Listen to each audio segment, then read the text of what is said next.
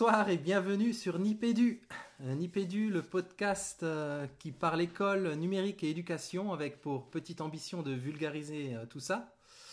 Donc Nipédu, podcast de la famille Nipcast, donc qui contient Niptech, Nipdev, Niplife, Nipsport et Nipsales. Pour ceux qui n'étaient pas encore allés voir, c'est très intéressant. Il y a des choses un petit peu pour tout le monde. Et donc Nipédu, c'est trois personnes. C'est Nicolas, c'est Fabien et moi-même. Et on va commencer par Fabien. Bonsoir tout le monde, Fabien, conseiller pédagogique sur une circonscription de l'enseignement spécialisé, quelque part en France. Oh, quel suspense. Nico. Ouais. Bonsoir, bonjour, bonjour à tous et à toutes.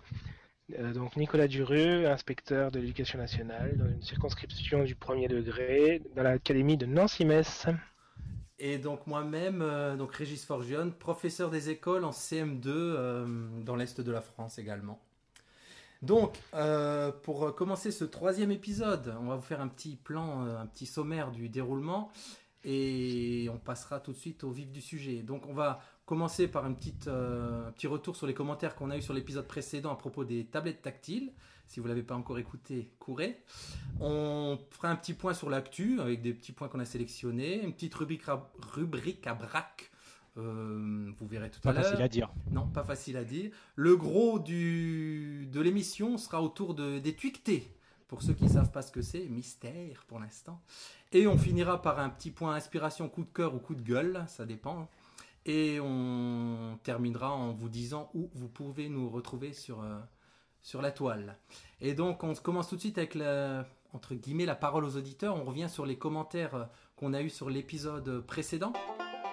La parole aux auditeurs. La parole aux auditeurs. Alors on en a eu sur le fond et sur la forme. Euh, sur la forme, j'ai eu pas mal de petites moqueries sympas sur les jingles. Donc on nous dit que le, le générique est sympa, mais que les jingles étaient un petit peu too much. Alors que j'ai pris ce que j'avais, j'ai pris ce que j'avais dispo. Et c'était rigolo, ça m'a fait sourire. Mais ce que je répondais, c'est que ils- ce qu'ils savent pas, c'est que c'était surtout pour cacher nos petits jingles qu'on faisait avec les voix pour, pour rigoler. Et que j'en ferais des plus propres. Eux, et les- des plus pour les auditeurs, les jingles euh, originaux s'ils préfèrent. Ah oui, ce serait marrant. Et Oui, coup- du coup, du coup, à si la on peut- bouche. Si on peut plus faire les jingles, je vais beaucoup moins intervenir dans l'émission. Ah, bah on pourra préparer ça, pas de problème. Euh, donc on, a, on va essayer de se tenir à une émission de maximum une heure. C'est difficile puisque la semaine dernière, enfin il y a deux semaines, on était un petit peu frustrés, hein, on a tenu, mais on n'arrive pas à dire tout ce qu'on aurait envie de dire en une heure. Mais on va quand même essayer de rester entre 45 minutes et une heure euh, pour que pour les auditeurs ce soit plus pratique, on va dire. Malgré la frustration parfois. Euh, je disais, le, le- le- pour toujours sur la forme, on nous parlait aussi éventuellement de faire des, un format plus court et plus régulier. Je répondais pareil que c'est difficile d'être plus régulier que deux semaines. Euh, si on arrive à se tenir à cette règle sur la forme déjà, on sera content. Hein. Tenir toutes les deux semaines, pas facile. Et Euh, sans s'arrêter pendant les vacances? Voilà, ce serait bien. Je voulais vous en je- jeter un petit mot là. Vous avez vu Est-ce que ça vous va de tenir euh, pendant les vacances le rythme ou peut-être un peu moins, mais de, de continuer à enregistrer Certainement, on fera des spéciales euh, cahiers de vacances. Voilà, des gens là très bien. Parce que je sais qu'en tant qu'auditeur de podcast, il y en a beaucoup qui s'arrêtent les vacances et je suis toujours frustré. Et je me dis si on en fait un, non, on va, on va quand même déroger à la règle un petit peu. Euh, donc avec voilà, je, je mettais dans les notes de l'émission avec l'idée de ben on fait, hein, l'idée c'est de faire. On on n'est pas parfait, on le sera pas. On va essayer de s'améliorer petit à petit, mais fallait se lancer et puis voilà, on est maintenant on est dedans. Euh, sur le fond, je vous laisse euh, la parole. Pas mal de commentaires qui nous disaient que le dossier tablette semblait assez incomplet, qu'on avait beaucoup évoqué euh, les modèles d'intégration du numérique euh, sans aborder des côtés plus pratico-pratiques, donc sans rentrer dans un catalogue d'applications. Il y avait notamment toutes les, tous les points qui étaient liés à la gestion de flotte, aux moyens de s'équiper, à, la gestion de cet, équipement, toutes les, la dimension administrative aussi avec des autorisations de publication, donc quelque chose de beaucoup plus vaste. Donc euh, avec votre accord à, tous les deux, je pense qu'on peut, euh, sans trop se risquer, proposer aux auditeurs euh, un, second dossier autour de l'utilisation des tablettes en classe qui nous permettra d'aborder tous ces points. Ouais, entièrement d'accord. C'est clair qu'on a largement pas fait le tour. Puis j'ai fait un petit peu mon malin en sortant toutes mes les petites théories qui circulaient, puisque vous n'êtes pas sans savoir que je fais un petit mémoire autour de ça, donc il fallait bien que je réussisse à le caser. Mais c'est clair qu'on on fera des émissions, sans doute plus d'une encore, autour du concret, des applications et de, de- de la pratique de classe. Et puis le but, c'est surtout pas d'être exhaustif, hein. ce n'est que, que, l'ouverture sur quelques pratiques que, l'on a vues ou sur lesquelles on a réfléchi. Ouais, tout à fait. Et être exhaustif, on n'y arrivera pas, hein. ça évolue tous les jours. Non, on n'a pas cette prétention. En plus, tout à fait. Attention à tes petits souffles, Fabien. Je crois que c'est toi, quand tu souffles, ça fait un gros, ah. gros, gros bruit. Euh, donc euh, je disais, bah oui, pour, euh, c'est, d'ailleurs c'est pareil pour l'émission autour de Twitter, hein. on a fait finalement que survoler et on y reviendra sans doute euh, plusieurs fois, notamment aujourd'hui, vous verrez ça tout à l'heure, enfin vous entendrez ça tout à l'heure.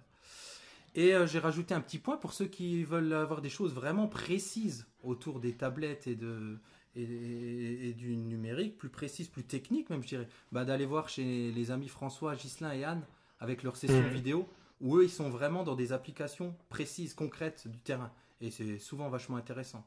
Donc faut pas hésiter à aller les voir. Euh, peut-être une autre remarque qui a été faite également pour tous les visuels, parce que euh, les auditeurs ne le voient pas, mais tu as proposé parallèlement à ton intervention euh, les modèles d'intégration dont tu parlais. On avait un support visuel. où est-ce qu'on peut retrouver tous ces supports visuels que tu as utilisés pour ta description des modèles d'intégration? Alors j'ai mis certaines choses dans les notes de l'émission en, lien. Je les ai pas mis directement dans la note. Elles sont en lien. C'est vrai que plusieurs personnes les cherchaient, les trouvaient pas. Et j'ai aussi retweeté des choses sur le compte Nipédu où, vous retrouvez tous ces, schémas. Donc le compte NipEdu hein, pour les auditeurs sur Twitter, NipEdu sans accent grave. Voilà, tout à fait. Sans accent aigu, pardon. Sans accent, du tout. Sans accent tout court. Sans accent tout court. Ouais, et je précise, c'est vrai que je dis les amis François, Gislin et Anne. Euh, donc c'est François l'amoureux sur Twitter, c'est euh, Gislin Dominé et c'est Anne Andriste. Mais euh, je mettrai leur compte Twitter dans les notes de l'émission, mais je pense que beaucoup de nos auditeurs les connaissent déjà. On les salue tous les trois. Voilà, tout à fait. Euh, voilà, c'était. Vous vouliez rajouter quelque chose sur les retours? Eh Ben non, il me semble qu'on est dans les temps, donc on peut aller de l'avant. Alors c'est parti pour l'actu. Les actus. Les actus. Euh, donc en actu, on va laisser Fabien se lancer dans Voice et pas The Voice. Ah, ah c'était pas The Voice. Alors, ah, Alors mon intervention euh, tombe complètement à l'eau. Bon alors Voice, qu'est-ce que c'est? Moi je pensais que tu allais euh, gérer le lancement, mais concrètement on a vu début mai, je parle sous ton couvert euh, Régis, arriver une, une déferlante au travers d'une nouvelle application qui est proposée il me semble uniquement sous iOS et qui est proposée par, par la société Adobe que vous connaissez tous parce qu'on utilise au quotidien Adobe Reader ou ou PDF. Euh, c'est Adobe Voice. Donc Adobe Voice, qu'est-ce que c'est? C'est un petit logiciel de fabrication, de présentation dans lequel on peut associer euh, la parole, donc un enregistrement, des éléments visuels, l'intégration de photographie ou d'icônes et euh, un petit peu de texte.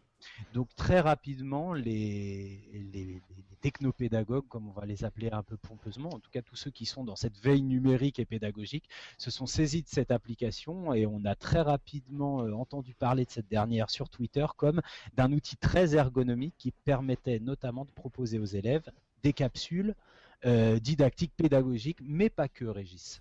Oui, tout à fait. Hein. Comme je dis dans les notes de l'émission, là, un petit peu, bah, ça tout dépend de ce qu'on met comme euh, pédagogie derrière et comme idée derrière, puisque tout est possible en fait. Euh, enfin, il suffit de non. Il faut avoir les bonnes idées ou que les élèves lancent les bonnes idées. Et puis, c'est vrai que c'est ultra intuitif. Euh, la prise en main est mm. presque immédiate, avec un petit, des petits détails que j'espère Adobe va améliorer. C'est le moteur de recherche qui est en anglais les fameuses petites icônes dont tu parles. Pour les icônes. Voilà. C'est le seul petit détail, mais c'est vrai que si on fait de l'anglais en classe, bah c'est intéressant puisque ça permet de travailler un petit peu le mm. vocabulaire. Et sinon, moi par exemple, avec mes élèves, je fais pas d'anglais, mais du coup, ça nous fait. Ben, ils me, sur leur fiche de préparation, là, ils mettent un petit peu les mots qu'ils cherchent et puis on trouve les mots ensemble. Enfin, où je leur donne les mots en anglais, ça leur fait découvrir un petit peu l'anglais. Bah, mm. Parle-nous. ah, pardon, euh, Nico. Non, non. Je vous écoute pour l'instant. Non, je voulais, je voulais que Régis parle parce que je sais que dans sa grande humilité, il ne le fera certainement pas spontanément, mais euh, cette semaine, il y a eu beaucoup d'échanges autour de, du storyboard. Alors ça, c'est l'anglicisme qu'utilise euh, François, dont on parle souvent dans cette émission. Euh, toi, tu parles d'une fiche de scénario, je Scénarimage, ouais, c'est la francise. Ouais, de, ouais. de scénarimage. Ouais, c'est un storyboard, hein, c'est le on va dire le nom français pour, pour, pour storyboard. Un scénarimage, euh, bah, c'est comme le storyboard en cinéma où on prépare par vignette un petit plan de, du montage qu'on va faire. Alors moi, c'était mon scénarimage au départ que j'utilisais sous eMovie. mais c'est une suite de vignettes. Et j'ai adapté ça à, Adobe Voice où les élèves peuvent cocher le type de, de, de, comment on appelle ça? De slide, de transparent habituellement. Je sais pas comment quelle est. transition. Non, pas de transition, enfin de. De présentation. Oui, de présentation. Les modèles de diapo, quoi. Voilà, de diapo, je cherchais le mot, merci hmm. Nicolas. De diapo. Donc pour chaque diapo, on peut choisir une diapo avec qu'une photo, qu'une image, un texte et image. Donc là, ça permet de préparer un petit peu à l'avance et surtout d'écrire leur petit texte. Chez moi, ils ont hmm. besoin de passer par là pour beaucoup. Donc d'écrire leurs phrases ou leur mini, mini texte par diapo. Et du coup, ce scénario image, il est bien utile pour certains. Et moi, je, je conforte cette idée-là. Alors, euh, en tant qu'inspecteur, on a peut-être moins besoin d'avoir recours à ces outils de création de capsules vidéo parce que euh, euh, on est peut-être moins confronté à, aux besoins d'apprendre ou de faire apprendre à des élèves. mais je m'y suis quand même intéressé, ne serait-ce que pour une culture professionnelle et pouvoir savoir de quoi on parle exactement, en me posant un petit exercice, présenter ma circo en une minute. Euh, alors pour l'anecdote, euh, c'est la manière dont le nouveau DAZEN de mon département nous a demandé de présenter la circonscription en conseil d'IUN. 20 inspecteurs, on y passe 20 minutes, on n'y passe pas plus. Euh, et donc l'exercice m'a permis de, me confronter à cette application dont la prise en main est effectivement immédiate, mais ma remarque principale, c'est quand même que c'est un exercice qui est très très écrit. Et on ne peut pas y rentrer uniquement mmh. par l'enregistrement, c'est-à-dire qu'on enregistre des choses écrites. Et euh, c'est peut-être là aussi tout l'intérêt pédagogique de cet outil que de le mettre au service de la production écrite des élèves. Il n'est pas inspecteur pour rien. tout à fait.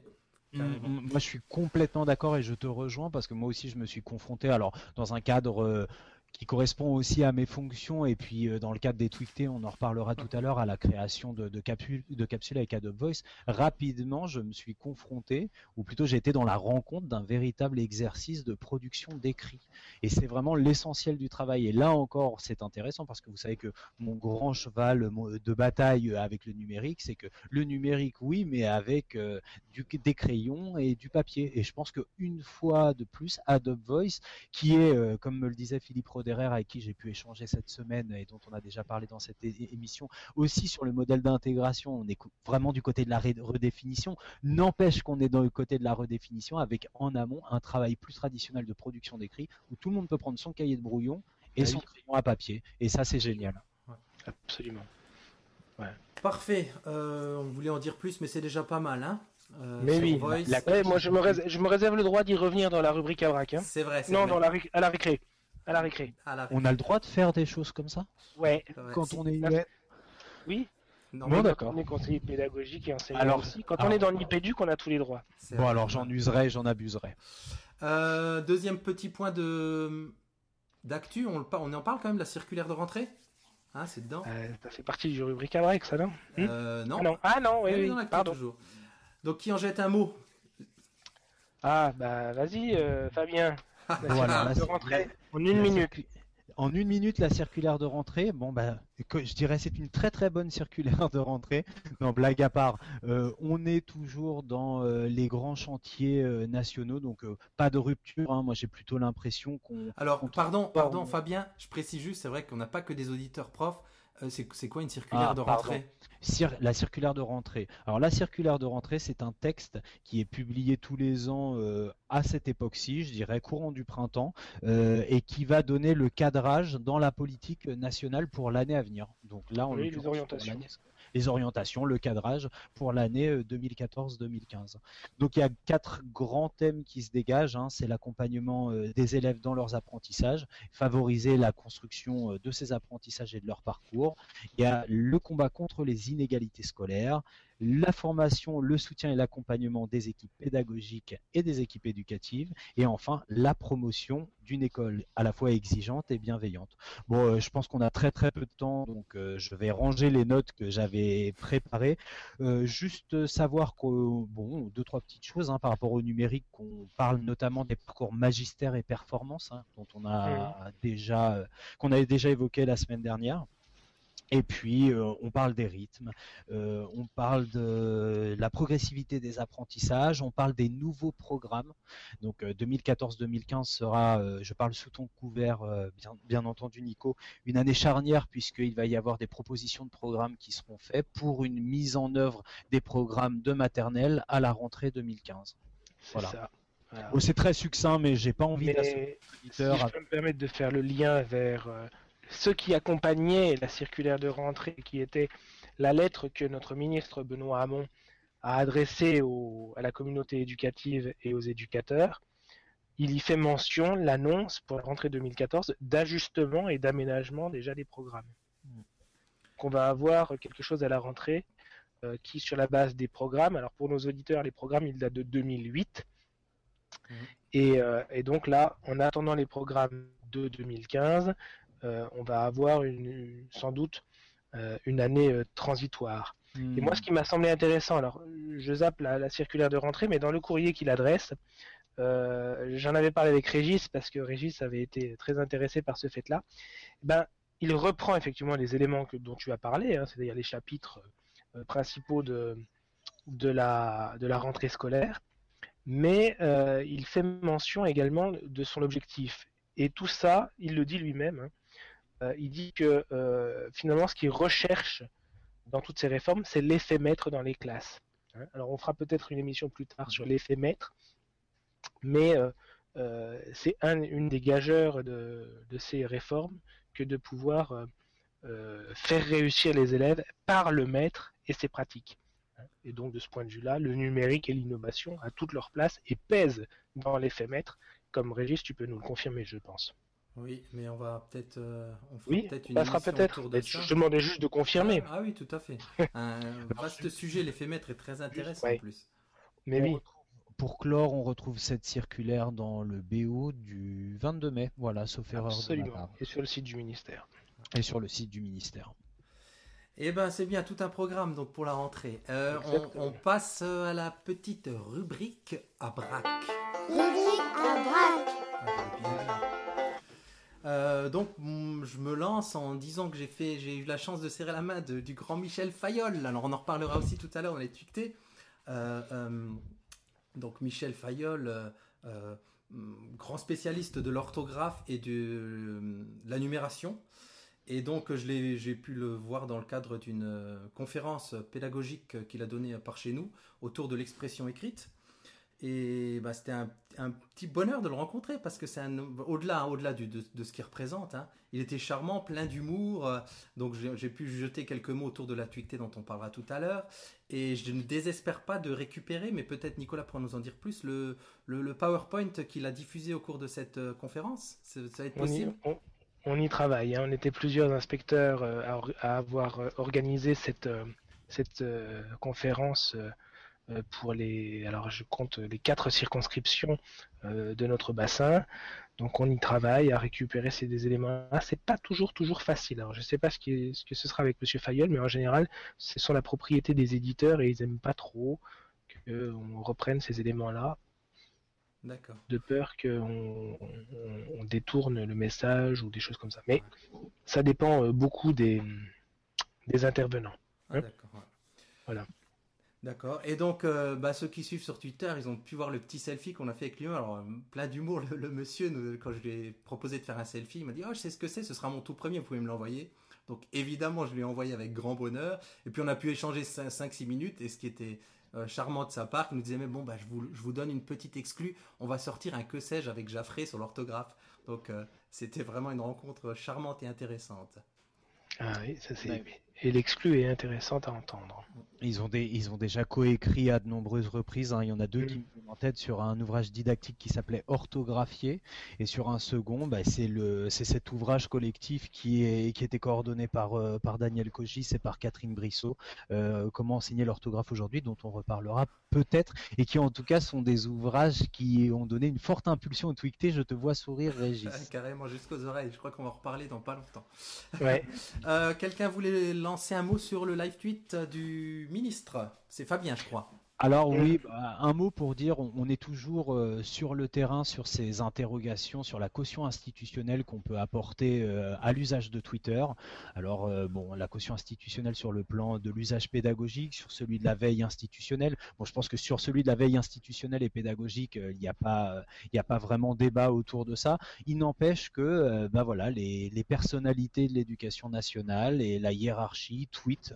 On a parlé de, on a parlé de Madame Robin la semaine dernière dernière qui, est une personne qui tweet. Euh, là, on a vu, j'imagine, le service de communication de Monsieur le ministre tweeter puisqu'il était en photo, euh, donc j'imagine que ça n'est pas lui qui a tweeté. N'empêche que le message est assez fort. Hein. C'était euh, à l'occasion d'une rencontre entre d'anciens résistants et des collégiens ou des lycéens, pardon pour pour la précision, je ne l'ai pas là et j'ai revu un tweet aujourd'hui. Ouais, des collégiens. Merci Régis. Donc donc voilà, dans la rubrique Abrac, moi j'ai, je prends plaisir à souligner le fait que, que Monsieur Hamon euh, ou le service de communication de Monsieur Hamon, mais, mais dans le sens et, le symbole euh, et dans le message surtout, c'est la même chose. On a, euh, on a des tweets. Voilà. Alors peut-être utile, j'en sais rien, mais si notre ministre a un compte Twitter, notre ministère aussi a un compte Twitter et le ministère de l'Éducation nationale tweet également.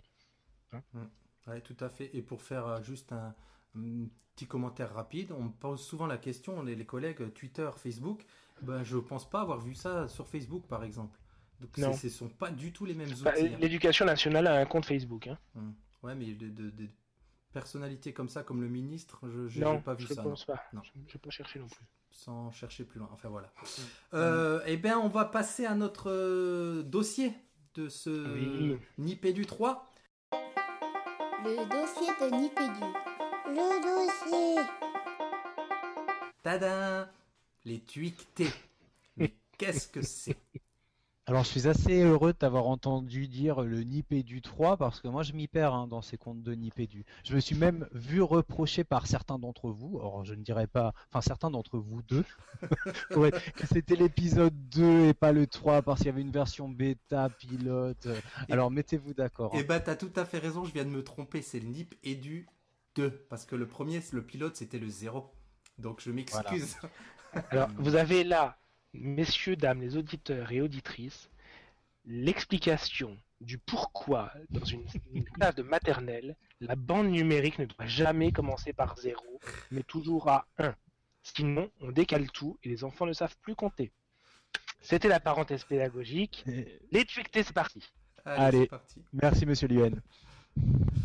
Donc Fabien, Allez, dis-nous, dis-nous les tweetés, d'où ça vient. Les tweetés. Bon alors, qu'est-ce que c'est? Est-ce que c'est un dossier promotionnel ce soir? Est-ce que c'est de l'autosatisfaction? Est-ce que qu'est-ce que c'est en fait de parler que nous nous puissions parler des tweetés? Je ne sais pas. En tout cas, c'est un grand plaisir de pouvoir en parler ce soir et de pouvoir l'exposer à un grand nombre d'auditeurs, je l'espère, parce que euh, Régis, on, a pu euh, on a pu échanger à ce sujet notamment hier soir. On a de plus en plus de demandes euh, de collègues sur le terrain qui s'interrogent autour de ce dispositif Donc euh, les qu'est-ce que c'est? En une phrase, on va dire que c'est un dispositif collaboratif via, euh, via Twitter d'apprentissage de, l'orthographe et de développement des capacités orthographiques des élèves, pour l'instant de cycle 3, mais ne soyons pas euh, limitatifs ou limitants dans nos ambitions. Tu es d'accord avec cette présentation, ah Régis Je suis parfaitement d'accord. Et pour être clair, l'idée des tweetés, pour ceux qui ne l'auraient pas entendu, c'est dicter Twitter. Et l'idée, elle, elle, vient de notre cher Fabien. Et, l'idée, elle était venue comment, Fabien? Alors euh, l'idée, alors le contexte déjà, je préparais une, euh, une, certification bien connue des enseignants qui nous permet de valider, euh, enfin de devenir maître formateur, et c'est arrivé en même temps voilà, c'est que je, vais essayer d'être plus clair. C'est l'émotion, excusez-moi. Euh, j'étais, j'ai toujours été, été très intéressé par l'enseignement de l'orthographe. J'avais rencontré moi aussi Michel Fayol il y a quelques années dans le cadre de la préparation de mon, KPSH, qui est une certification pour, pour pouvoir enseigner en milieu spécialisé autour de la, catégorisation euh, orthographique. Voilà, et de l'explicitation de l'orthographe, l'enseignement de l'orthographe explicite, qui est euh, un des credos de, Michel Fayol. Euh, parallèlement à ça, j'avais, j'ai eu entre les mains un ouvrage dont on a parlé tout à l'heure, qui est coordonné par par Daniel Cogis, Euh, qui propose une euh, nouvelle approche de l'orthographe ou en tout cas qui synthétise euh, des pistes qui sont apportées notamment par la, psychologie cognitive autour de l'apprentissage de l'orthographe qui part des conceptions orthographiques et toujours de cette idée d'expliciter l'orthographe. Euh, dans ma pratique de formateur, je voyais de plus en plus dans les classes des dictées négociées, et en fait, les dictées négociées telles que je les voyais pratiquer ne me satisfaisaient pas pleinement, puisque j'avais remarqué que les interventions orales des élèves étaient souvent données par les mêmes élèves et euh, qu'elles étaient difficilement euh, utilisées comme des outils pérennes qui puissent aider l'ensemble des élèves de la classe à progresser dans leurs apprentissages orthographiques. Alors un petit mot, parce que j'espère qu'on a comme auditeur pas uniquement des enseignants, mais une dictée négociée, parce que je, suis, enfin, je pense que beaucoup de, enfin, nous sommes tous anciens élèves et on a toujours l'image de la dictée, hein, où le maître marche dans la classe, dicte sa dictée, tout le monde écrit, et puis c'est fini, on rend sa copie, et puis on a une note où on perd un point par faute. Euh, par erreur. Et une dictée négociée, c'est complètement différent. Hein. C'est l'idée, c'est que les élèves produisent leur texte de dictée et ensuite, par groupe ou en binôme, bah, ils, discutent autour de ce qu'ils pensent avoir comme erreur et ils discutent avec les, ils essaient de se mettre d'accord en utilisant les règles d'orthographe pour corriger ces erreurs merci de cette. Ouais, c'est parfait. Je ne sais pas si euh, Nicolas voudrait veut ajouter quelque chose. Non, moi je pense que ce qui, ce qui, peut être intéressant pour nos auditeurs et notamment ceux qui ne connaîtraient pas bien euh, ce, dispositif de Twicté, c'est d'expliquer euh, aussi comment on peut envisager à l'école aujourd'hui de faire des dictées de 140 caractères maximum. Parce que là, tu joues avec une contrainte et tu en fais plus qu'une contrainte, tu en fais un intérêt et un avantage. Alors c'est vrai, mais on va voir que ce, protocole autour des 140 caractères, il a, évolué. Juste pour terminer, pour euh, l'anamnèse des tweetés, hein, l'origine des tweetés, euh, c'est l'occasion pour moi de rendre une fois de plus hommage et de remercier euh, deux personnes que j'ai l'habitude de remercier parce qu'elles sont à l'origine des tweetés. Donc la première c'est Ostiane Maton, qui est une enseignante formatrice sur l'Académie de Paris et qui m'a donné l'idée des tweetés puisque elle avait mis en place dans sa classe pour l'année 2013 euh, 2004 euh, non 2012-2013 un dispositif qu'elle appelait avec le mot clic le mot balise avec les croisillons, la dictée zéro faute. Euh, voilà. ce dispositif est resté au sein de la classe. Parallèlement, dans l'académie dans laquelle je sévis, on avait un marathon orthographique. Et mon idée, puisque je devenais un utilisateur féru et fervent de Twitter, c'était de pouvoir associer les conceptions didactiques qui étaient amenées par euh, Daniel Cogis, qu'elle synthétisait, notamment autour des travaux de, chercheurs comme Michel Fayol, euh, Twitter et son utilisation par des tweet classes, euh, et le marathon orthographique en proposant des tweetés ou des défis tweetés dans leur version collaborative où plusieurs classes allaient pouvoir échanger non seulement leur production, mais aussi leur stratégie orthographique pour soit corriger, soit encore mieux, éviter des erreurs en production.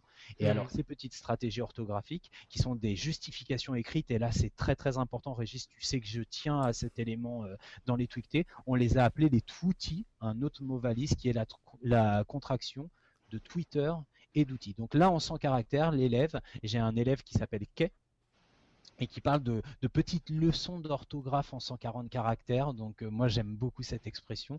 Ces petites leçons d'orthographe, elles sont très ciblées, elles vont viser un point de la TWICT et euh, elles vont permettre à l'autre classe, dans cette correspondance scolaire 2.0 revisitée, de pouvoir, euh, de pouvoir corriger la production. Mais pas que.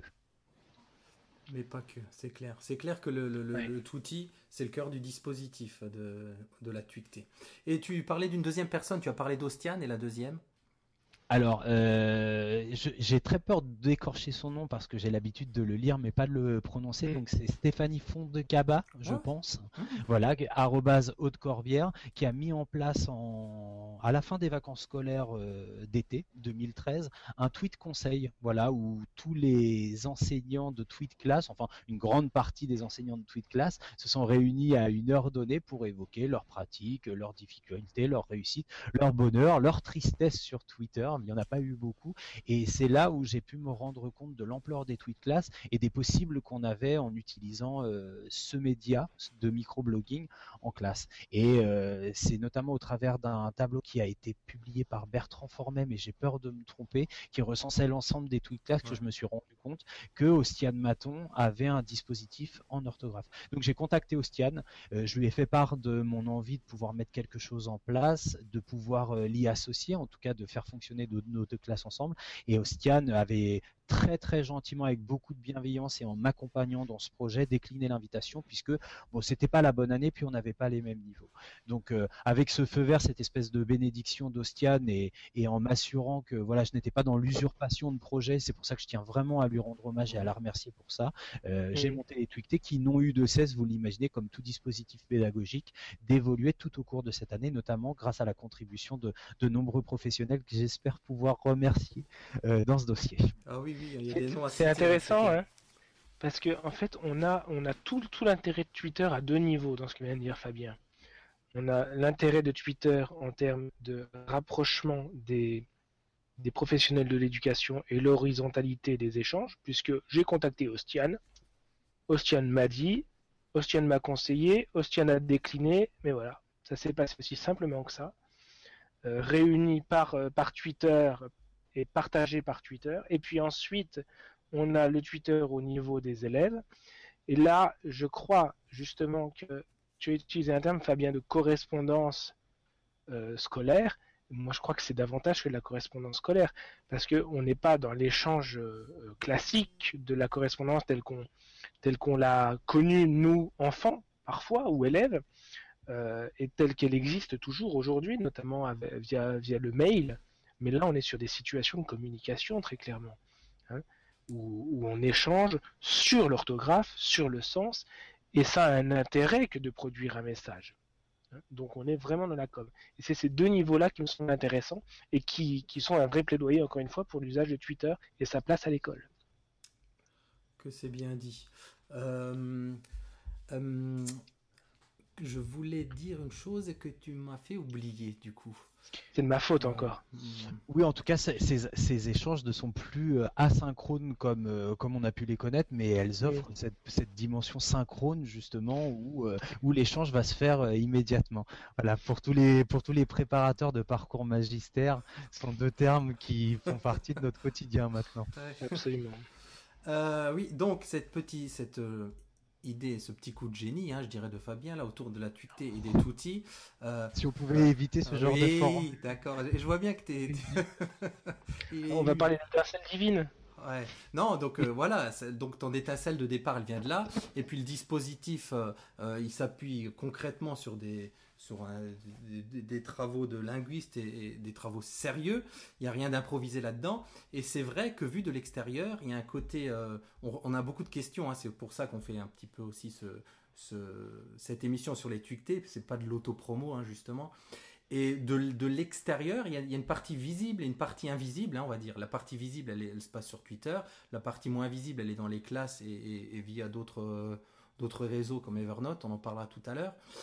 Et tout ça pour dire que cette idée de départ, cette étincelle comme on a mis dans la note, bah elle fait, elle fait, on dit elle fait long feu ou elle fait pas long feu Du coup, je sais jamais avec cette expression. Elle fait feu long. voilà. Elle, elle s'est étendue au fur et à mesure de la. C'est une expression lorraine, peut-être? Mais non. non, pas du tout, pas du tout. Pardon.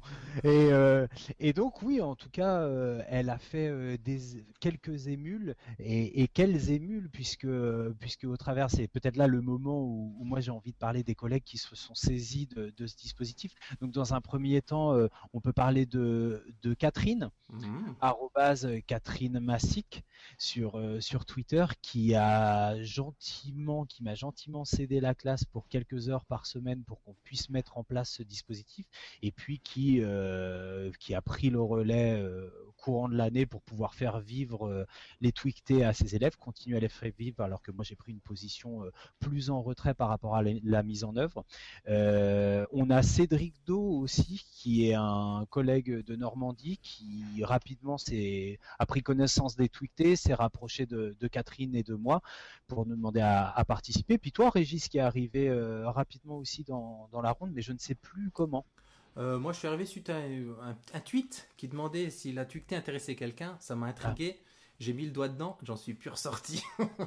Et je sais, c'est parce que tu avais publié avec le compte de ta classe une caractéristique autour des homophones grammaticaux qui devaient être au cœur des éléments à travailler dans la période de la période 3 au travers des Twicté. Parce que pour l'instant, avec euh, la team Twicté, euh, donc on a parlé de, Catherine, on pourrait parler euh, de Nathalie, de Chantal, je pense qu'on mettra les... On mettra tous les noms, tous les comptes utilisateurs, donc et puis Régis.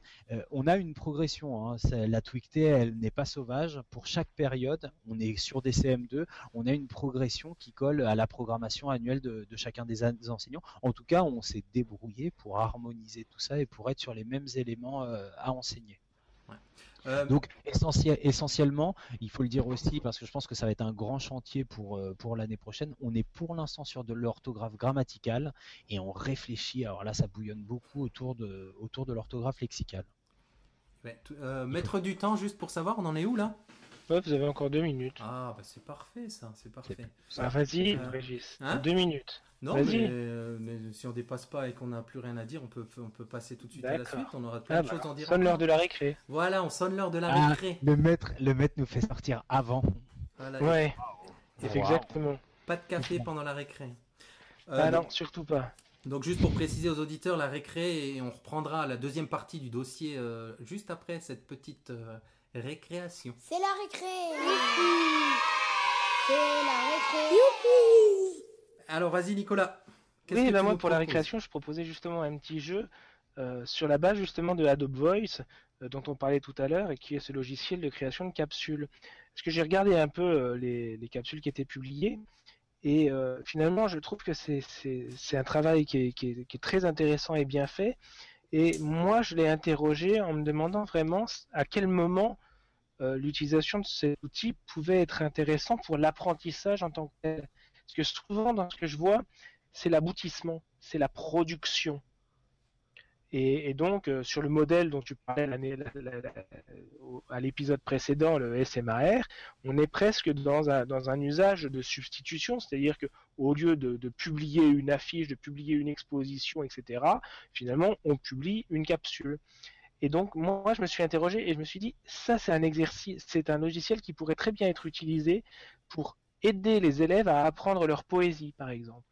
Parce que du coup, on est obligé de travailler le texte et de regarder des unités de sens pour le réciter correctement. Et les unités de sens dans les poésies, elles ne correspondent pas systématiquement au vers et, à la versification en place.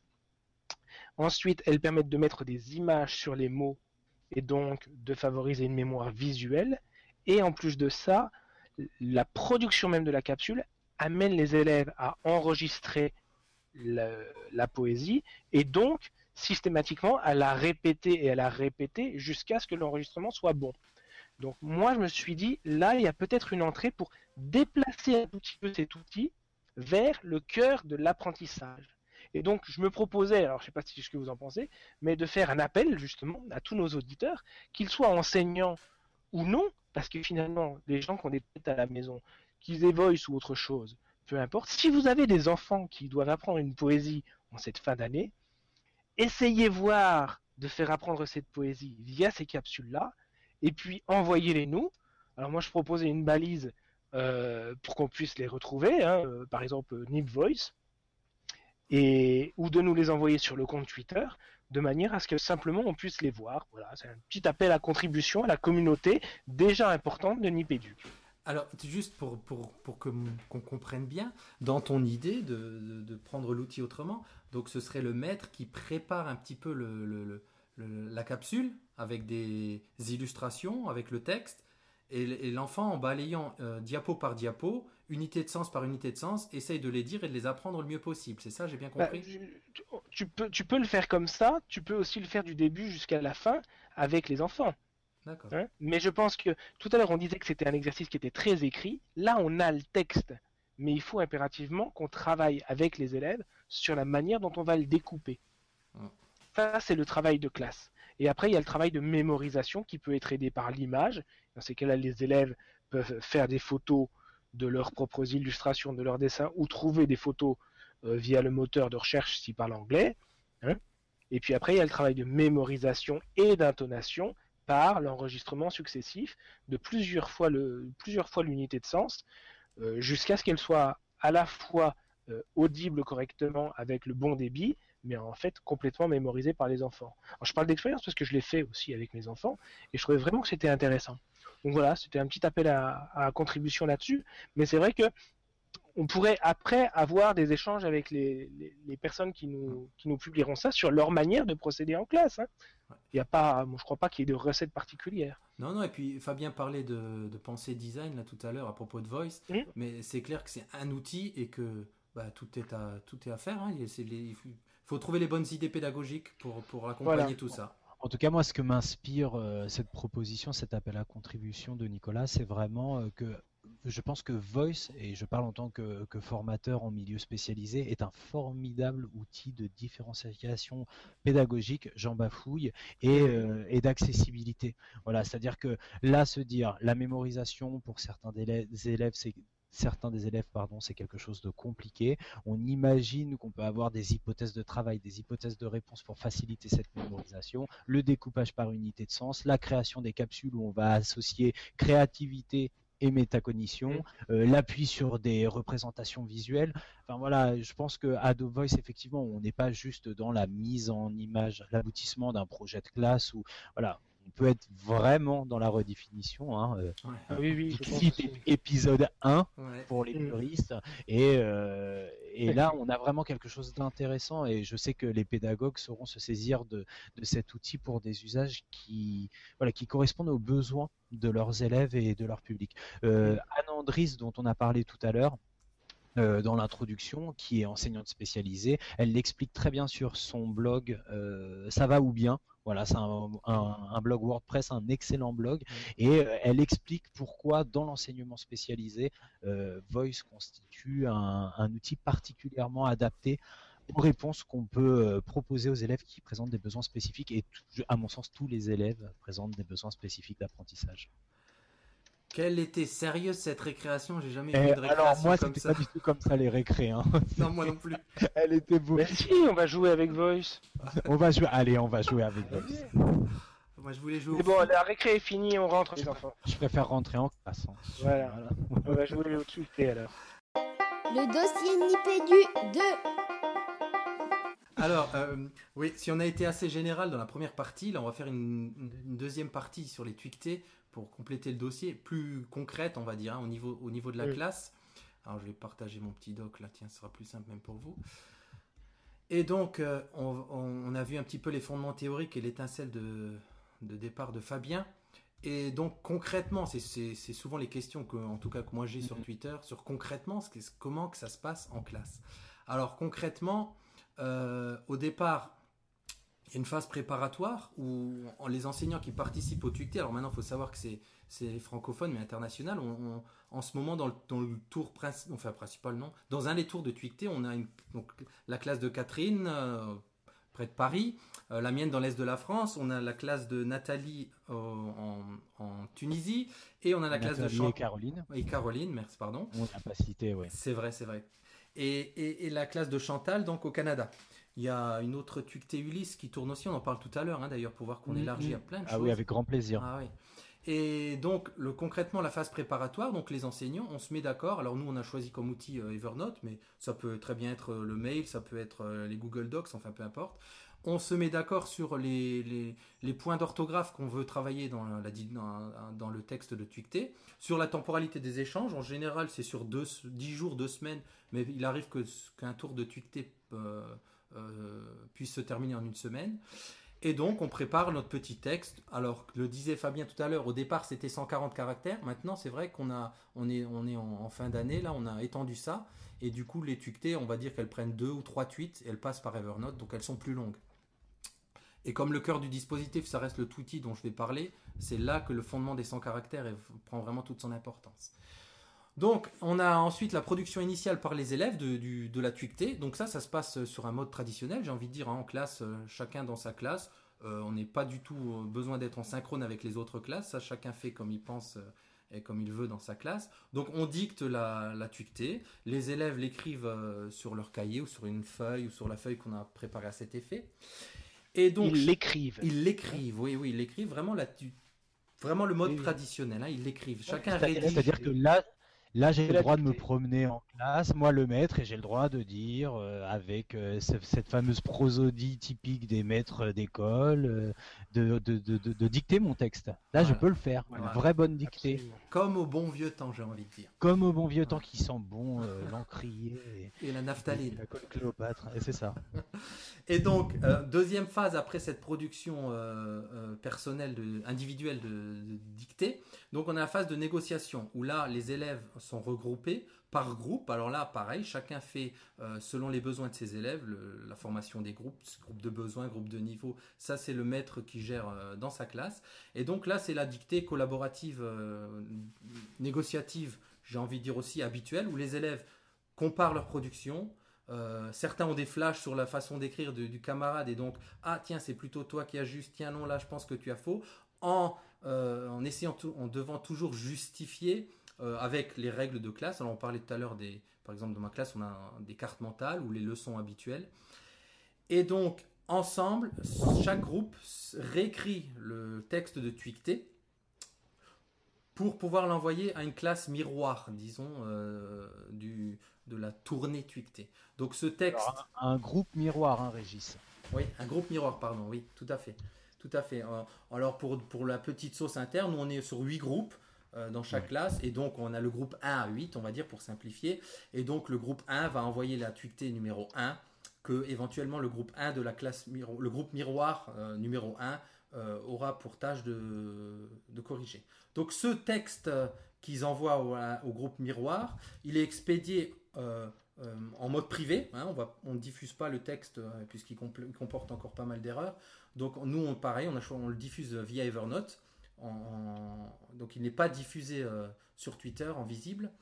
Et donc chaque groupe de chaque classe reçoit le texte euh, de Twicté. Et là, on est vraiment dans le cœur du dispositif où euh, un groupe qui travaille sur une Twicté d'un groupe miroir doit produire un Twitty, dont parlait Fabien tout à l'heure. Donc c'est pour recadrer parce que nous on a le diaporama sous les yeux, enfin la présentation euh, dont on donnera aussi les, références sur Prési, c'est la troisième phase. On pourrait assimiler ça à une troisième séance. C'est la séance analytique. Hein. Elle est vraiment au cœur de, la séquence. Et c'est donc dans cette, dans cette séance que les élèves repèrent les erreurs de la tuité du groupe miroir, doivent se mettre d'accord sur la façon de la corriger et surtout, surtout, rédiger un outil pour expliquer cette erreur et pas simplement dire ah là il y a une erreur, tu rajoutes un S. tu peux peut-être nous lire un exemple de Tweety Je vais vous lire un exemple de Tweety. Euh, par exemple, alors on avait euh, dans, dans, un des textes de Twicté le, le, groupe nominal des corrections détaillées. Et donc il y a un groupe qui a envoyé détaillé s'écrit EES parce que c'est un participe passé féminin pluriel. C'est un hashtag. Voilà, mais je vais le préciser, tu as raison. Accordé avec des corrections. Alors le, le, le, passe par des hashtags, des mots-clés, des mots-clics. Mm. Alors là, je vois par exemple qu'il manque même le hashtag accord groupe nominal. Mais ces mots-clics, ils sont aussi au cœur du dispositif puisqu'on s'est mis euh, d'accord avec les enseignants et avec euh, toute l'équipe Twicté. Euh, ces mots-clics, ça représente, comment dire, c'est des balises centrales pour qui font même un déclic, je dirais, dans la tête des élèves au bout d'un moment euh, ils, repèrent une erreur, ils disent ah hashtag GN pour hashtag euh, pour une, erreur de groupe d'accord de groupe nominal. Mm.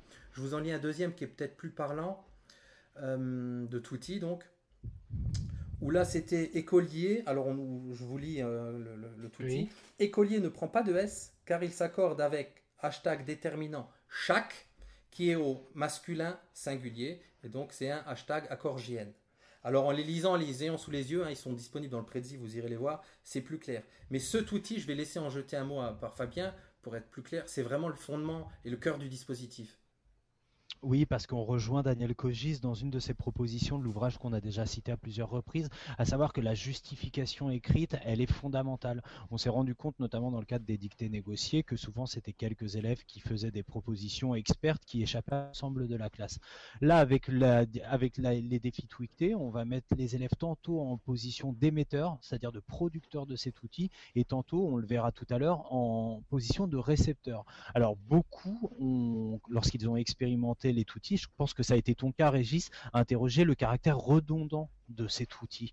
Et moi, j'ai justifié cette redondance par le fait que ce changement de position, cet aller-retour, ce va-et-vient entre émission et réception, permettait justement un renforcement et une automatisation des stratégies orthographiques qui étaient visées. Et ça, Régis, je pense que tu peux me le confirmer. Alors, parfaitement, je suis parfaitement d'accord. C'est déstabilisant quand on, le voit la première fois. On se dit, les élèves ont dans une première, euh, première séance corrigé en quelque sorte leur propre tweakté en groupe et donc, ils, ont repéré des erreurs, ils ont ils sont expliqués entre eux euh, pourquoi ces erreurs et comment éventuellement les corriger. Et dans un deuxième temps, ils font le même travail pour la tuicté des camarades d'un groupe miroir. Et ce qui peut paraître au départ une redondance, bah, c'est justement une force du dispositif. Puisque la première fois, ils sont pas passés par la rédaction écrite, mais le travail mental a déjà été fait par un premier passage, on pourrait dire. Et la deuxième fois, vraiment, ils rédigent le touti. Et là, on sait bien qu'en rédigeant, il faut être, euh, il faut une clarté cognitive pour l'élève, pour que son touti soit clair. Et on rejoint ce que, ce que Nicolas disait tout à l'heure, les 140 caractères, une contrainte devient une force. Ah, la contrainte, elle est complètement fertile. Hein. C'est quelque chose auquel je tiens beaucoup en pédagogie. Voilà, euh, que ce soit en art visuel, en, euh, la contrainte et le touti, c'est un écrit à contrainte, pas seulement en 140 caractères, mais dans les, les éléments qui doivent apparaître dans ce, dans ce. On a vraiment des choses qui sont récurrentes. On donne l'orthographe correcte, on isole la séquence de lettres qui renvoie à la correction orthographique. Euh, on utilise des balises qui sont partagées par l'ensemble des classes. Et ces balises, puisqu'on m'a interrogé dessus dans le cadre de la certification dont je vous parlais tout à l'heure, elle joue vraiment le rôle de marqueur de, de métadonnées parce qu'elle renvoie l'élève à un certain nombre d'apprentissages à partir d'un d'un petit mot, mais surtout parce que on ne se contente pas d'accords GN ou de balises GN, parce que si l'élève dit mais oui euh, maître, c'est regarde c'est comme sur ton mur de, de Touti, c'est accord GN, on lui dit non mais accord GN ça ne veut absolument rien dire, c'est un code qu'on utilise entre tweet class, est-ce que tu peux nous dire ce que c'est exactement? Et donc là l'élève va dire bah, c'est l'accord dans le groupe nominal, et donc de forcer enfin d'inviter par ce biais l'élève à pouvoir parler d'accord de groupe nominal, d'utiliser un métalangage grammatical et orthographique, c'est déjà le faire rentrer un peu plus dans l'élaboration de cette représentation orthographique. Et c'est une étape de plus dans la conceptualisation. Moi, c'est ça que je trouve très intéressant aussi. Exactement ça. C'est que finalement, au bout du bout, la règle se retrouve mémorisée en un concept de, de mots-clés, de balises. Et du coup, imaginez un peu comment euh, la, mémoire de travail s'allège pour un élève quand il écrit. Hein, en général, il y a énormément de fautes parce que les enfants ont tellement de choses à gérer lorsqu'ils écrivent un texte, même sous dictée, qu'ils sont très rapidement en surcharge cognitive. Ils ne peuvent plus tout gérer. Hein, parce qu'il faut se souvenir et des règles, et de l'orthographe, et bien écrire, et sauter des lignes, et suivre le rythme de dictée de l'enseignant, etc. Et du fait que ces règles finalement se retrouvent condensées dans une balise, ça facilite à mon sens le, justement cette, cette surcharge cognitive et donc euh, ça contribue forcément à l'apprentissage des élèves. Et je crois que c'est effectivement une étape clé. Et alors pour l'anecdote, parce que j'ai échangé avec quelques collègues euh, IEN sur, sur la tuicté qu'ils ne connaissaient pas, euh, et je leur ai montré des tweetés, le premier réflexe quand on voit un tweet outil, un outil, c'est ah oui d'accord, et donc euh, ils voient la balise et ils vont chercher la règle. Mais non, ils n'ont plus besoin d'aller chercher la règle au final. En lisant euh, accord GN, euh, non, hashtag accord GN, hashtag masculin, hashtag pluriel, tout est dit. Tout est dit. Et ils n'ont plus besoin de se référer normalement à cette règle-là au bout du bout. Et c'est ça qui est le but de la, de la ce qui me permet, à mon sens, de dire aux gens qui veulent se lancer, ne vous limitez pas à une expérience. Parce que c'est aussi dans les usages, la durée et la répétition de ces tweetés euh, que tout l'intérêt se retrouve et que à la fin, les progrès des élèves sont visibles. C'est un dispositif qui s'inscrit dans le temps et le temps, on en manque hein, pour terminer ce dossier, je pense. Donc, si vous voulez être concis, euh, je pense qu'il doit nous rester quelque chose comme euh, comme deux trois minutes. Euh, la dernière. Ah super, merci Monsieur. Alors, donc Est-ce que Régis, tu pourrais nous donner la dernière phase et puis donner peut-être quelques conseils pour les, les, mhm. classes qui voudraient se lancer? Alors c'est parti. Donc après ces étapes dont on a parlé, mais ce sera plus clair. C'est vrai que c'est technique pour ceux qui nous écoutent. Avec le prédit, la petite présentation que vous pourrez aller voir, ce sera plus clair. Mais donc phase suivante, c'est la phase corrective où donc euh, la, classe a produit des toutis, on les envoie à l'autre classe. Euh, la classe, chaque classe reçoit donc une liste de toutis et reprend donc son texte de tweakté de départ pour le corriger. Et là encore, comme le travail, les erreurs se répètent hein, entre classes évidemment, le travail a, déjà été fait mentalement plusieurs fois sur le type d'erreur euh, rencontré, sur les toutis. là, les déclics sont beaucoup plus rapides, la correction du coup se fait plus simplement, plus clairement pour, pour les élèves. Et donc dans cette phase corrective, l'objectif c'est quoi? Bah, C'est de, grâce au outil, de faire une, dictée zéro erreur. Et cette dictée zéro erreur, elle est publiée euh, au final euh, en clair sur Twitter. Et ce qui est important de dire, c'est que le message de, ce, de cette tweakté est toujours en lien avec l'activité de la classe. Voilà, oui, c'est vrai. Des quatre cas. C'est pas un message qui est vide de sens. Hein. Et d'ailleurs, ça, ça vaut quelques, quelques nuits blanches à nos rédacteurs de, de, textes de tweakté. encore euh, hier soir encore, notamment. Et donc dernière phase, donc euh, la phase de transfert où là on laisse passer un petit peu de temps et on réinvestit Enfin, on, on, réintroduit les erreurs. Euh, enfin, on réintroduit les erreurs, non, je m'exprime mal. Autour d'un texte très proche, voire le même. Hein, on a choisi là dernièrement le même pour faire euh, un petit peu euh, une évaluation par contrat de confiance. Mais autour d'un texte qui comporte le même type d'erreur, on fait travailler les élèves dessus pour voir un petit peu leur progression par rapport au texte de tweeté de départ. J'ai été clair? Je suis pas sûr. Très clair. Alors demain, j'ai envie de participer au Tweakté. Qu'est-ce que je fais? Moi, ça me panique, je ne comprends rien, c'est trop complexe. Quelques conseils? Allez, trois, trois conseils. Trois. Euh, mon premier conseil serait faire simple. On a vu, hein, ça, ça, veut dire Twitter, mais ça veut pas dire technologie, ça veut pas dire obligatoirement passer par des tablettes, ça veut pas dire, enfin tout ça. Euh, faire simple, on peut faire ça avec du papier crayon, comme il aime à le répéter souvent Fabien. Mm. Ouais. Merci. Euh, euh, moi, je pense que deuxième conseil, je le prends pour moi et désolé de te prendre la parole euh, comme ça de façon très peu cavalière, mais je pense qu'il faut, être, il faut être assez modélisant dans la forme des toutis et ne pas hésiter. Tout à l'heure, Nicole disait un petit peu d'inscrire le dispositif dans le temps et vraiment de se tenir à cette forme contraignante du touti. Tout à fait. Je vais même je renchéris en disant que dans les je crois la première ou la deuxième ou à laquelle j'ai participé, euh, j'ai été trop directif sur le touti. Alors autant on veut un touti calibré, euh, mais les premières séances, euh, c'est pas le cas. Et donc moi je sais que je crois que c'était la première, la deuxième. J'étais très très très directif et du coup c'était presque les du maître pour certains groupes. C'est pas le but.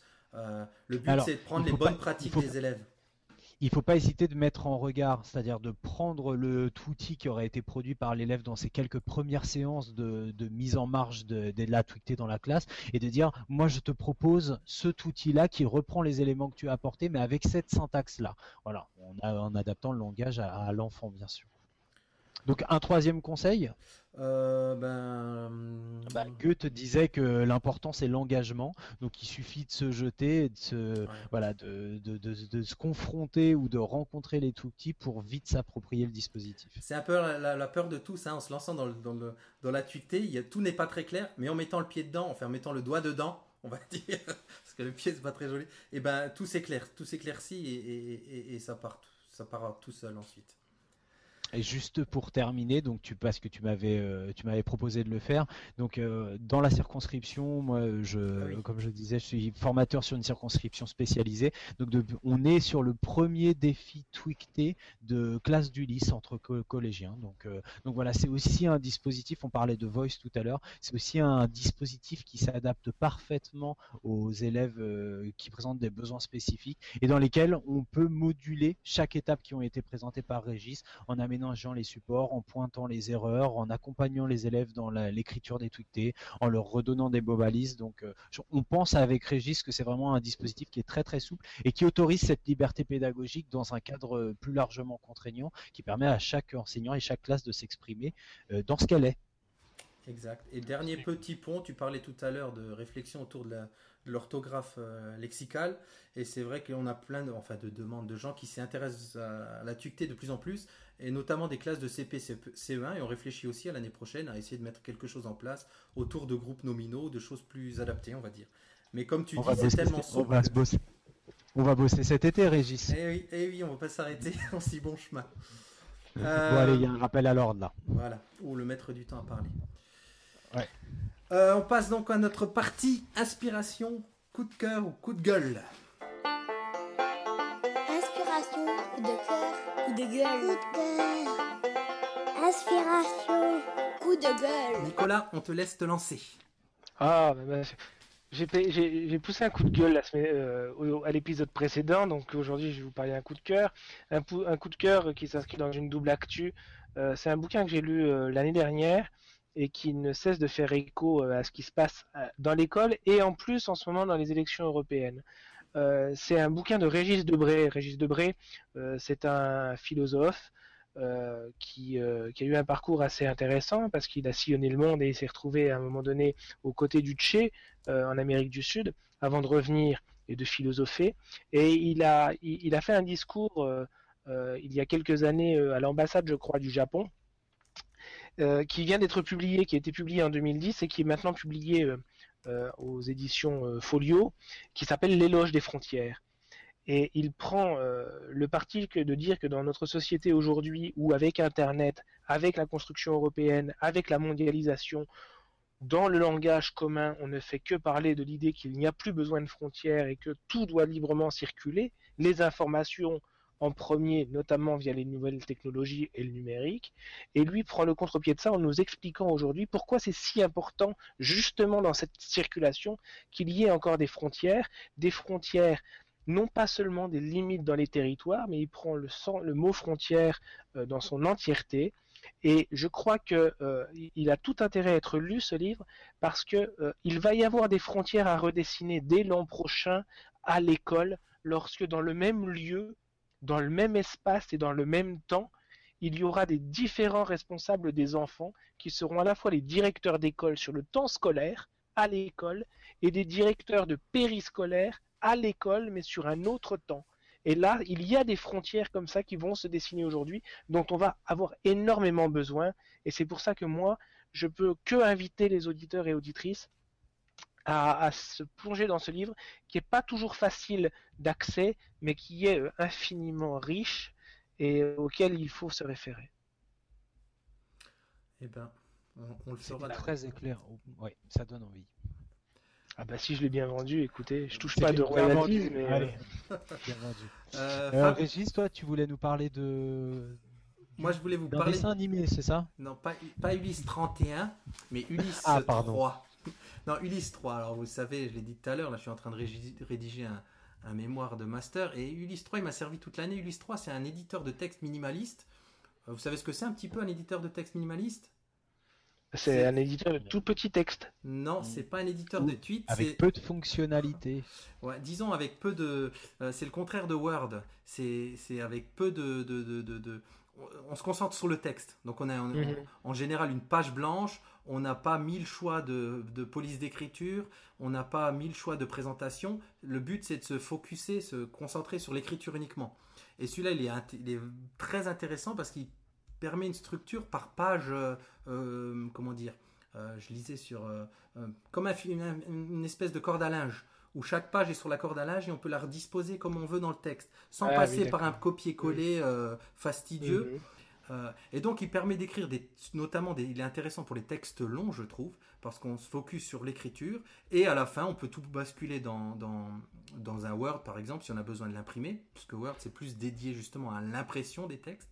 Et donc, il permet un balisage Markdown, c'est euh, euh, un balisage simplifié pour la mise en forme euh, gras, italique, etc. Mhm. Et donc moi, c'est mon coup de cœur parce qu'il me permet d'aller au bout de mon travail de cette année, ce que j'aurais pas réussi dans Word. Là justement, je suis en train de basculer dans Word et je maîtrise pas tellement Word pour les documents longs et c'est beaucoup plus compliqué euh, dans Word. Donc voilà, c'était mon petit coup de cœur. Si vous avez des écrits longs, pensez à aller jeter un œil à Ulysse 3. Moi, moi je te rejoins hein, parce que. Régis, tu me excuse-moi hein, Fabien, mais tu me conjugueras quand même Pardon Euh, Focuser. Le verbe focuser à tous les Ah temps oui, de toi- l'indicatif. hein. D'accord. Ouais, ouais, ouais, ouais. Vous- vous- fo- Focusoir, euh, du coup.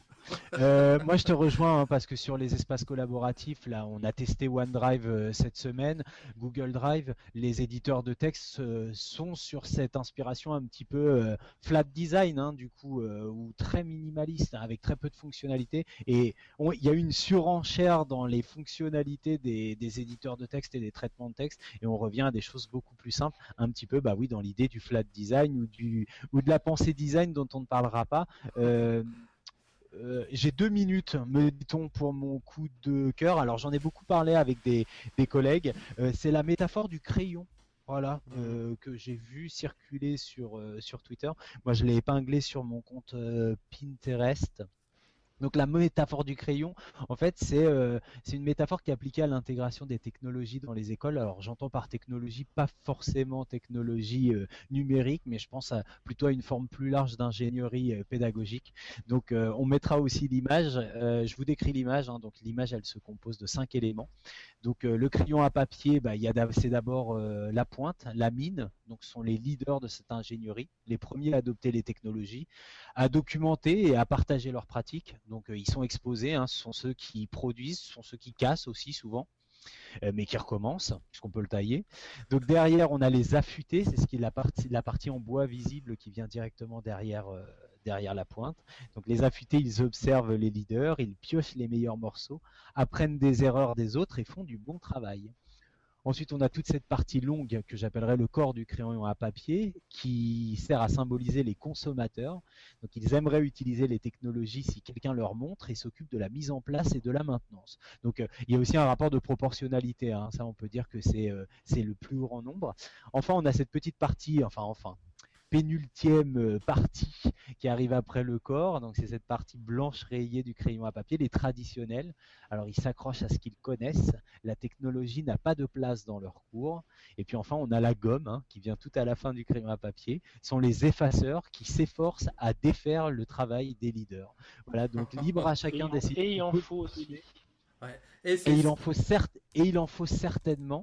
Euh, en tout cas, moi j'aime bien cette, euh, j'aime bien cette petite métaphore et j'aime bien cette petite infographie qui permet de, voilà, de donner euh, une représentation à notre propre représentation de notre positionnement professionnel, en sachant que pour que le crayon à papier fonctionne efficacement, comme vient de le dire Monsieur Lien, il, on a besoin de ces cinq parties. Voilà. Et juste Absolument. pour euh, faire le. Je termine, mais c'est fortement inspiré de la courbe de Rogers. J'ai l'impression, la courbe de Rogers, de... je crois que c'est autour de la pénétration justement de, de, de l'innovation euh, à tous les stades où il y a les early adopters, euh, euh, etc. Mais il nous dit aussi dans la courbe de Rogers, il me semble que c'est pas, c'est pas parce qu'on est dans les derniers adoptants qu'on sera pas les, les meilleurs utilisateurs quelque part. Absolument. C'est pas parce qu'on est un early adopter ou un innovant qu'on est forcément dans le, dans le juste non plus. Exactement. Alors, euh, je- la courbe de Rogers Federer, je la connais, mais pas cette. Ah, allez voir, enfin bref. D'ailleurs, elle lui a pas vraiment réussi cette Non, semaine. Voilà, ce sera tout pour mon coup de, pour mon coup de cœur. Alors, bon, si vous avez tenu jusque-là, c'est parfait. Euh, on va vous demander, si pour ceux qui, qui, qui- qui suivent un peu Nipédu, de ne pas hésiter à les commenter ou à nous, ou à nous poser des questions. Alors, commenter sur iTunes ou, ou mettre un petit commentaire sur le site de Nipcast ou, ailleurs sur SoundCloud. Euh, on est dispo, euh, toute- l'équipe Nipcast, euh, sur, dans une app Android. En ce moment, je crois qu'elle est sortie aussi sur une app Windows Phone et bientôt sur une app iOS. Donc, pour ceux que ça intéresse, ben, foncez et téléchargez-les et vous pourrez nous entendre toutes les deux semaines, ainsi que tous nos camarades de Nipcast. Euh, pour ce qui est de nous trois, alors pour tous ceux dont qu'on a cités, hein, on, mettra, on mettra leur nom dans, le- dans les notes de l'émission. Vous, pour nous, vous pouvez nous retrouver sur euh, arobase @nipedu. Euh, Fabien sur son excellent petit site qui commence à, à- s'enrichir hein, autour des tweetés notamment. Donc allez voir, c'est Bah oui, mais parce que tu me, tu me contrains à travailler sur l'enrichissement de ce blog aussi. Alors, ça s'appelle du côté de chez Carabas77, hein, puisque c'est le, le pseudo dont je suis affublé depuis de nombreuses années. Euh, vous y retrouverez notamment toutes les ressources dont on a pu parler, qui vont venir illustrer le dispositif tweeté. Donc, l'excellent prési euh, d'opérationnalisation de Monsieur Forgione, de Régis, et puis d'autres ressources comme des voice qui présentent notamment les tutis, et puis euh, des, des, des présentations sur les éléments théoriques qui, qui, soutiennent le dispositif. Voilà. Et donc c'est carabas77 sur Twitter. Et pour Nicolas, on te retrouve où? Ah bah, Sur Twitter. Sur Twitter? Si ça vous va Bah oui, oui. arrobas Nick. N-I-C-D-U-R-U-P-T. Voilà. Et je, vais, je suivrai particulièrement les balances Nip Voice. Les balises, pas les balances. Les balises. et ben, temps que ça se termine. Voilà, merci de nous avoir suivis et on vous dit à dans deux semaines. Salut les gars. À bientôt. Ciao, ciao.